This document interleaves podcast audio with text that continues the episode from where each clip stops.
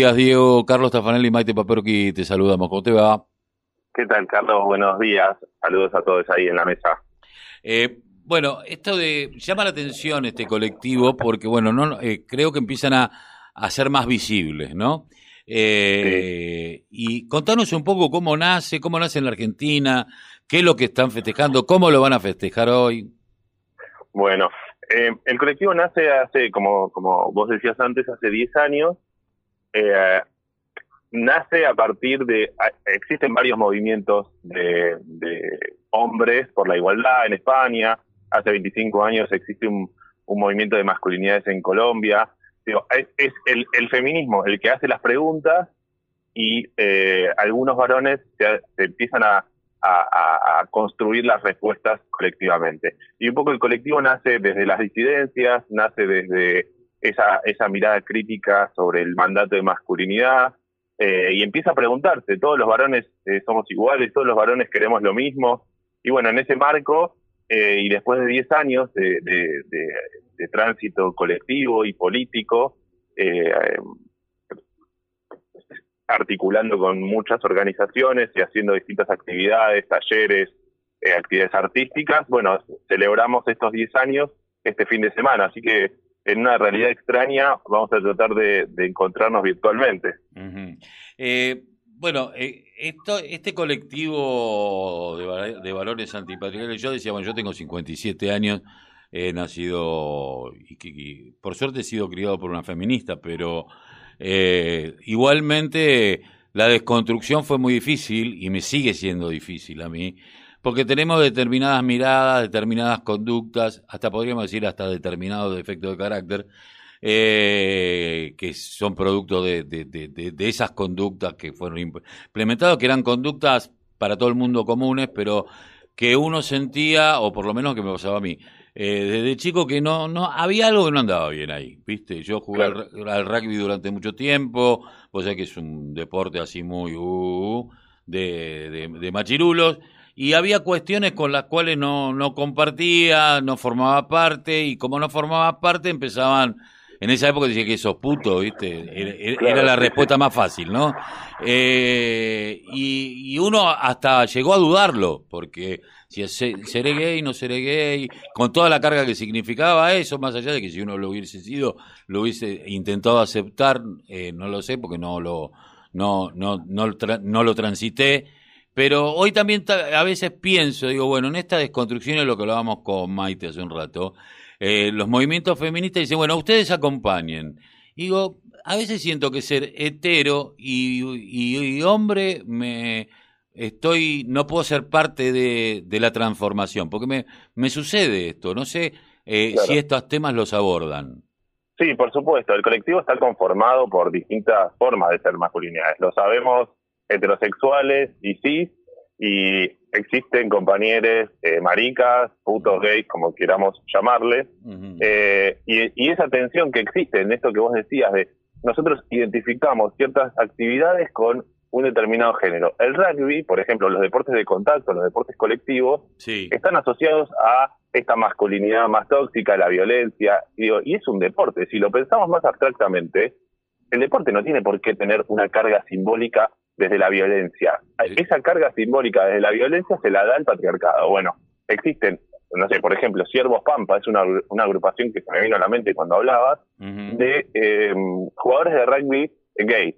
Que juegan al rugby, participan de la liga, etcétera. Digo, la forma que nosotros pensamos el mundo está condicionada por estos mandatos. Bueno, lo que busca el colectivo es justamente cuestionarlo y hacerlo para que no, no, no te pase como, como te ha pasado de estar en soledad es necesario que lo hagamos con otros varones, eh, articulando con las compañeras. O sea, esto de, acompañar eh, las luchas de las compañeras es así, pero también tenemos que entender que esta lucha nos, nos debería interpelar a nosotros. Y quizás no es en la calle en donde tenemos que estar más presentes, sino en los espacios en donde eh, más privilegios sostenemos por ejemplo, en el, ámbito privado, el ámbito eh, de lo doméstico, eh, ahí se juega un, rol muy importante en lo sexoafectivo, en el vínculo con otros varones. Digo, ahí es donde se juega y donde los cambios pueden ser em, muy, muy grandes e inmediatos. Eso es lo que viene haciendo el colectivo, preguntándose eso, qué rol ocupa dentro del movimiento feminista y siempre articulando, intentando construir eh, prácticas políticas no patriarcales para no, para no esto, no ocupar lugares en donde estaríamos sosteniendo el privilegio. La idea es esa. Yo me pregunto, hay, hay veces que yo siento, eh, se lo decía recién a Maite, que el ser hetero eh, hoy es como, te, viste, como ser traidor. no, no, sé si me explico. Es como decir, eh, si yo, el, o sea, así como todo el mundo elige, yo también, decía, yo me considero hetero y, y desde ahí eh, trato de eh, a mis hijos inculcarle eh, una mirada distinta, de que uno es compañero, de que, de que, no hay actividades para las mujeres y actividades para, para los hombres, de que todos tenemos derechos, que hay tal derecho y la soberanía del, del cuerpo, que, que hay que decidir, y que de última hay que amarse como seres humanos en la forma después en que está en, en cómo nos paramos frente a la vida, ¿no? Exactamente. Algo, que te podría argumentar o, preguntarte es em, cuando cuando hablamos de hetero, eh, como lo heterosexual como algo negativo, lo, lo, pensamos en términos de mandatos, digo, no no por tu orientación sexual o por tu deseo erótico, sino por cómo están pensadas las lógicas desde la heterosexualidad. Sí, de, la heterosexualidad claro, es como el, muerte al macho, ¿viste? Eh, es como eh, terminar con el pater familiar, eh, diríamos, ¿no? Exacto, no, no, no, no estamos en contra de que eh, a cada uno le guste lo que le quiera gustar, sino que esas construcciones entre personas sean sin un ejercicio del poder desmedido. O sea, sin ejercicio del poder sería ideal. Digo, estamos en pos de equilibrar, equilibrar las, las, las, relaciones humanas para que no exista esta, esta mm, predominancia, o mejor dicho, no exista esta, este monopolio de la violencia por parte de los varones.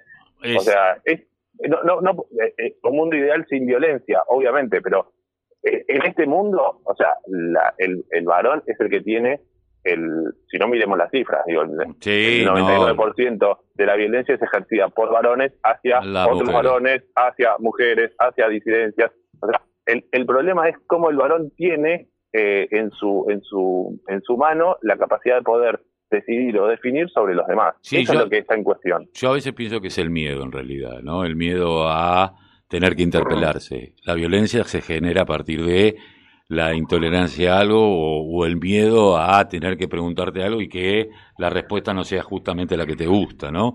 Eh, sí, absolutamente. Y, además hay un rol disciplinante detrás de la violencia, ¿no? hay un cuerpo que hay un cuerpo que a mí me parece o a ese varón hegemónico que todos tenemos sobre los hombros nos parece que no cumple con determinadas características y yo lo voy a disciplinar. Entonces, si, veo un, un, chico que no cumple con las características que, que, ese varón cumple, y lo voy a insultar, lo puedo llegar a matar, a, o, a una chica travesti, digo, hay muchos mandatos. Ese, ese, ese, violencia es un gran disciplinante, incluso nos autodisciplina a nosotros. Digo, ¿cómo, ¿cómo vos te relacionás con tus amigos o cómo te relacionaste de chico con tus amigos?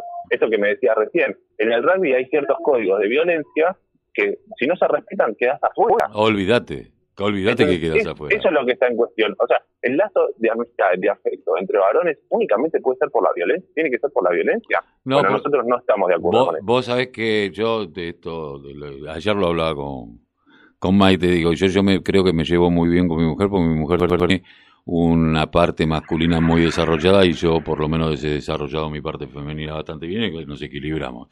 Ahora, más de una vez cuando uno ha sentido un afecto que, que era la amistad, no era ni más ni menos, viste, porque uno cuando tiene un amigo tiene un afecto hasta la necesidad de abrazarlo, de, contener, de qué sé yo, que siempre nos ha dicho que era cosa de putos, eh, pero que uno internamente tenía ganas, eh, llora por el amigo, lo extraña al amigo te interpelaba y decir, che, no me estará gustando. Y no era ni más ni menos que el afecto que vos sentías hacia otro tipo que, como decía el Martín Fierro, es uno mismo en el cuero de otro, ¿no?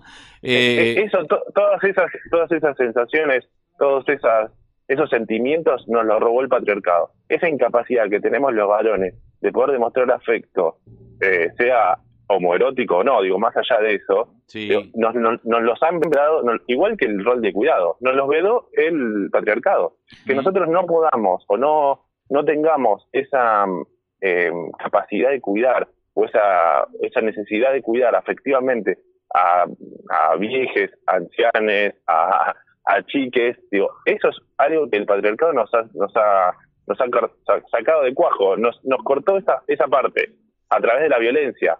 Porque yo recuerdo de chico, a mí me pegaban en, en el colegio porque cumplía años y me pegaban cuando, cuando me portaba mal. Entonces la, la pregunta es, ¿la violencia sirve para, o sea, hay una confusión muy grande, ¿sirve para, para felicitar o sirve para castigar? O sea, evidentemente hay, hay, una lógica de la violencia que hay que, que hay que poner en cuestión y eliminarla, como sacarla de, de las lógicas de los varones. Diego, justamente en ese sentido vos mencionabas de cuando eras chico que te pegaban, eh, o sea, ejercían violencia en diferentes ámbitos. Quería preguntarte en qué momento vos dijiste, che, eh, está mal lo que está pasando. Porque mm, desde el feminismo eh, y una que milita y que sale a la calle cuando hay que, cuando tenés que hacerlo, em, es como, ¿y en qué momento se van a dar cuenta que se tienen que mover. Ya nos movimos nosotras, ya hicimos nosotras, ya gritamos, ya pintamos las paredes, las pintaron de blanco y las volvimos a pintar. Em, ¿Y en qué momento el otro, el hombre que es tan criticado, se da cuenta y dice, che, mira todo lo que están haciendo, es momento de yo despertarme y decir, eh, loco, tengo que cambiar, algo hay que hacer por mí mismo, no por ella, porque yo la estoy pasando mal. De hecho, ustedes presentan el documental eh, No me dejaron llorar, que me parece que resume un montón la vida del hombre dentro del sistema patriarcal. Bueno, un poco dice vos la respuesta. digo, la interpelación de del movimiento feminista, de las compañeras, un poco visibilizó, un, el feminismo en general, visibilizó, eh, le dio nombre a un montón de incomodidades de las cuales uno eh, naturalizaba. Eh, particularmente fue una compañera. Che, esta, en esta eh, como sensibilidad por las opresiones, ¿no? Que uno, por militancias de, en, otro, en otro orden de cosas, ¿no?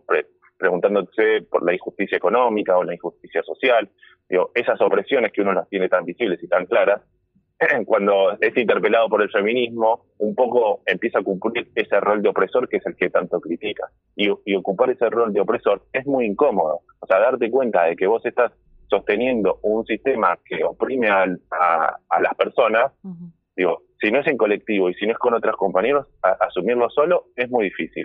Entonces, em, un poco la, la intención del colectivo es, che, vos, vos que te sentís, o sea, yo no le voy a hablar al a Babi Chicopar. No me interesa.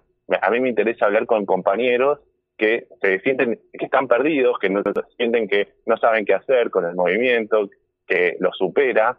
Digo, bueno, nosotros creemos que nuestra propia agenda es la que le va a dar respuesta a esos compañeros. Es esto que vos decías.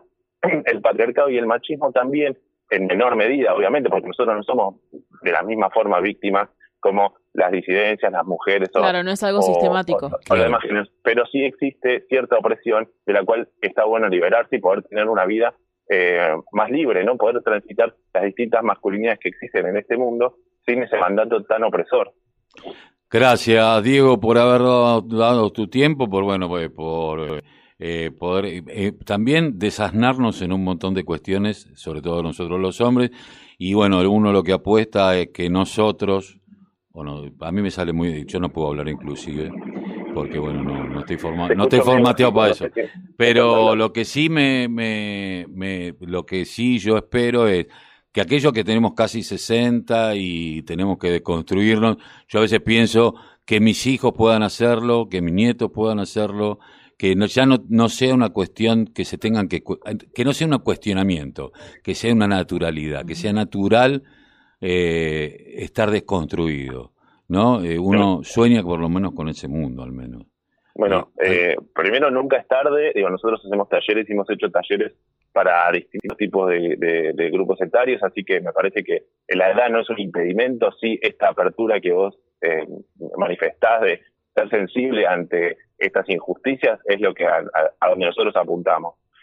y digo, bueno, en, este marco de los 10 años que nosotros vamos a hacer actividades, digo, incluyendo un taller virtual, digo, ahí está, es, que es gratuito y que se pueden anotar en nuestras redes, eh, es abierto a cualquier, cualquier masculinidad.